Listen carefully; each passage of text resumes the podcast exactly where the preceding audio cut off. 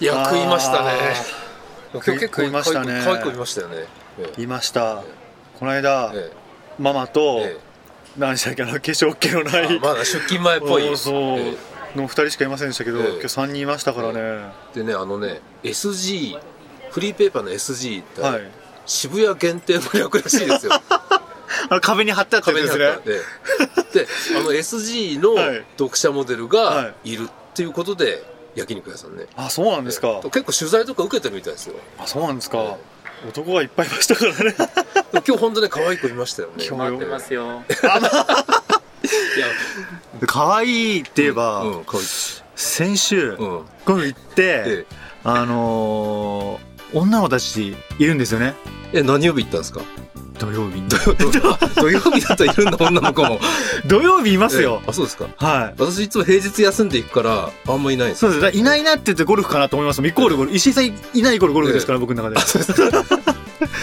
一体行って可愛い子が、え女隣のホールとかでやってるの見ながら、ええ僕もやるんですけえど、えみんなどっかボール行っちゃうんですよねえナイスショットしても多少方向がいまいちだったりとかいやもうナイスショット自体がないってあいうナねイスショット自体が ないそうですねもう気持ちがフェアウェイに向いてないんで、おーそうなると、ええもう自分でどこがまっすぐなのかなっていうことすら、あどっちがピン方向なのか今そう一つそようくそうわかんないもうどこのピンかもよくわかんないですしね、ええそれってねあの、えボーリングと一緒でさボーリングってさあの、 知ってますよねボールもちろんねボーリングはボーリングってはいさあのレーンが、はいまあ、幅3センチぐらいの木がもうはい39枚こうやって横に並んで、は5枚ごとにはいスパットっていうのがうまえい、知らなないなんですかそのうんちくのどこの日確か出てきたそのボーリングえ石井さんの口からボーリングって初めて聞きましあたそうですかはい あれ言わなかった昔ボーラーだったんね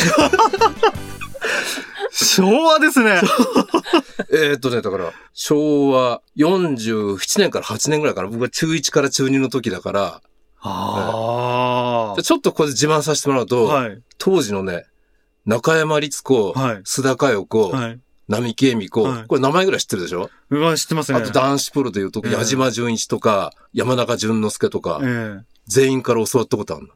えマジで。っえへえていうのは、え私が幼少の時代を過ごした、えはいまあ、横浜市の戸塚っていうところなんですけど、あああヨットスクールでれは違うでしょ。あ違うんでれはどすかっああななあれな名前だけですか愛知愛知かどっかじゃなあくすて。いませんはいはえっいと、横浜市の戸塚っていうところで、うんその当時はね、はい JR の各駅に1個は必ずボーリング場あったのね。いわゆる全。盛期の時全あった盛期のあったんですってねええうんはで、その時、今なくなっちゃったけど、いプリンスレーンっていう、 素敵ですねだけでしょ。はい戸塚にはそのプリンスレーンっていうのがあって、えジュニアクラブに所属してたのね。えへえそれで月1でえ有名プロを呼んでえ、はいジュニアのレッスン会っていうのを開いてたおかげで、え中山律子さんとか、もう須田海子さんとか、かもう手取り足取り教わったことがあって、へえそんなんでね、当時、部活の代わりに週3日ぐらいかな、学校の帰りに、へボえーリング場行って。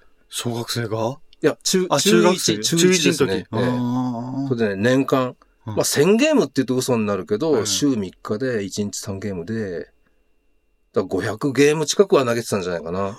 ええで、その当時って、うんテレビっていうとね、巨人の星とあか、ーはいタイガーマスクとか、はいあと実写でサインは V なんてあれバレーボールのやつ。あで、その後ね、ボーリングブームの時は、ちょっとタイトル忘れちゃったけあど、はい新藤恵美さんって、結構綺麗なお姉さんで、えその方が主役はのいボーリングテーマのスポコンの実写のドラマがあったの ね。だからそんな時代で、だからうちのお袋なんかは、えはい昔松竹撮影所ってお船にあったの。その当時、その撮影所の中にも松竹ボーリングっていうボーリング場があって、ええそこのレディース会みたいのになって て、で、よくね、今日厚み清いたわよとか、ああ宍戸まあそう城ですよとね隣でしたとかね、うんうんそんな感じでもう日本全国もボーリングブーム。へえで、私が言ってたのは、まあ、豊田中学。ちょっとローカルの名前 で、申し訳ないですけど、豊田中学で。多分これ聞いてる人も ほとんどわかんないと 思う。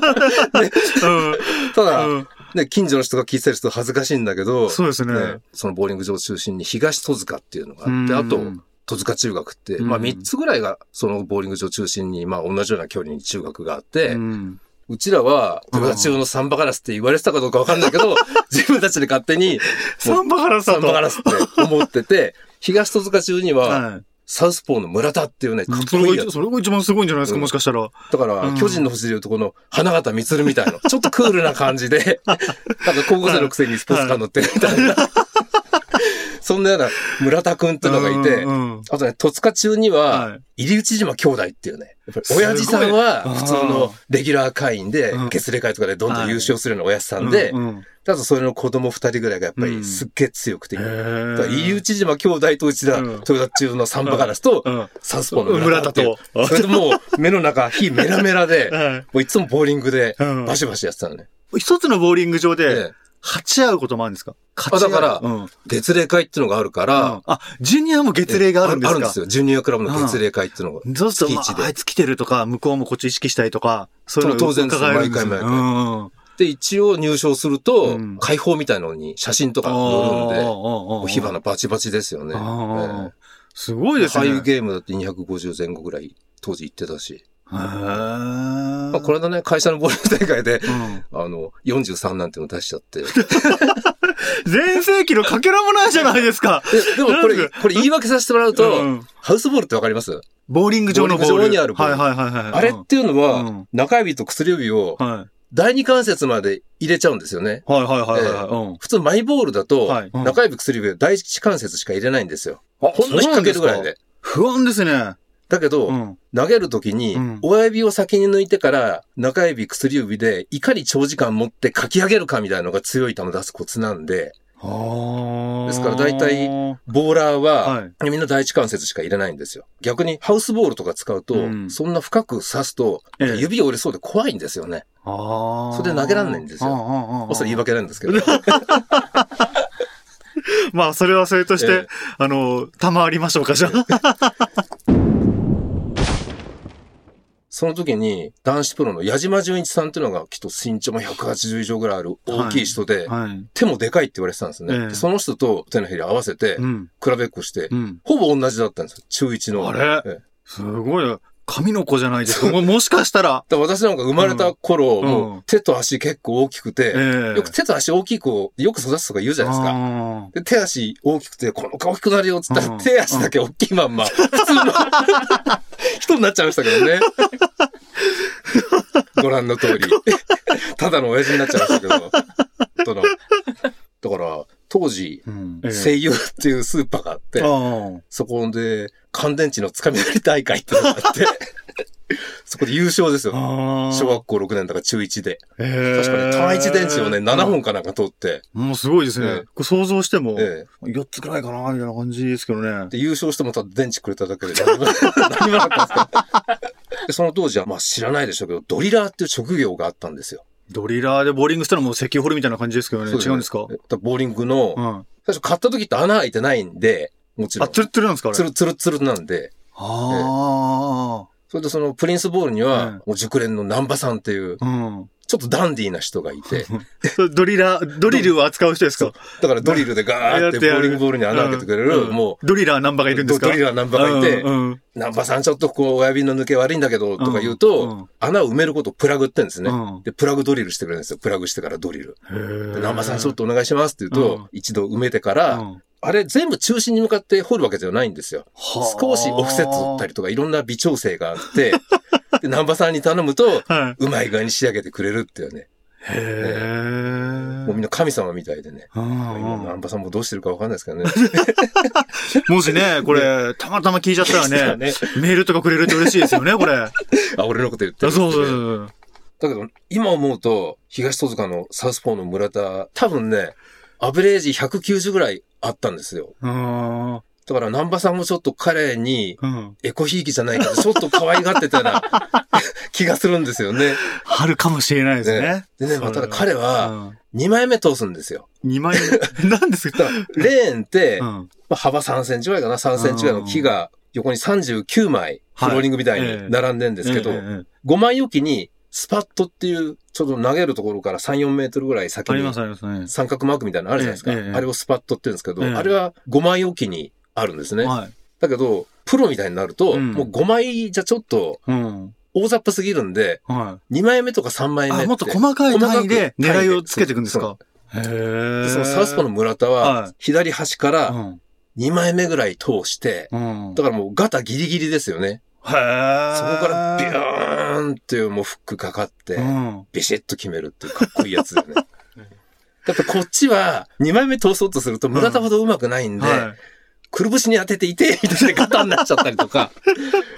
あれ野球って、えあの、大差しついてあって、 左が苦手とかあるじゃないですか。えあれ、ボーリング場のレーンによっええて、左の方がいいとかえ、え右の方がいいとか、そういうのってあるんですかええーとね、うん。最近の事情詳しくないんですけど、ええ当時はね、ベタレーンとハイスコレーンっていうのがあって、うん。レーンの油の敷き方。あー油敷かないとうん木傷んで減っちゃうんで、はい。油は敷くんですよ。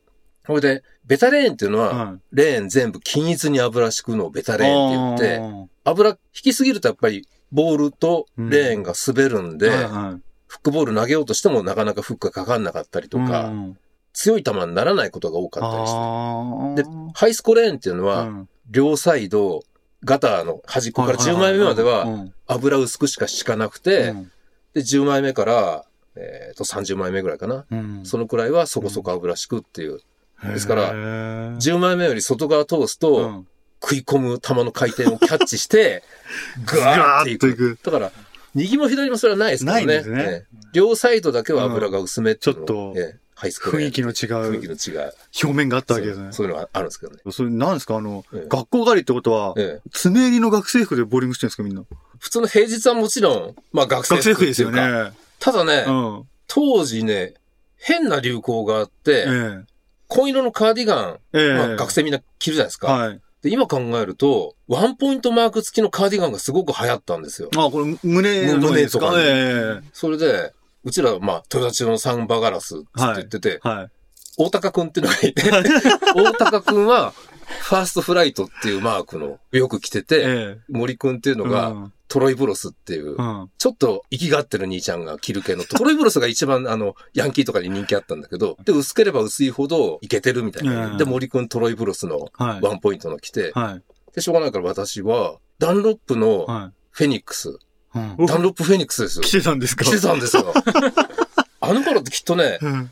ニクラウスとかパーマーとか、はい。きっとゴルフ全盛の頃だったんですよね。ええあ、だからお味も別にゴルフやってないから、ーうん。全然ゴルフ知らないけど、ええ。だけど、週末にゴルフ番組とか私子供ながらに見てましたよ。だかあらあ。ボーリングも流行ってたけど、えあの、ジョー達也さんっていう、もう亡くなっちゃったけどえ。、え昔ジェットストリームっていい声の人いたの知りませんえ。F- FM の、 ?FM、FM の。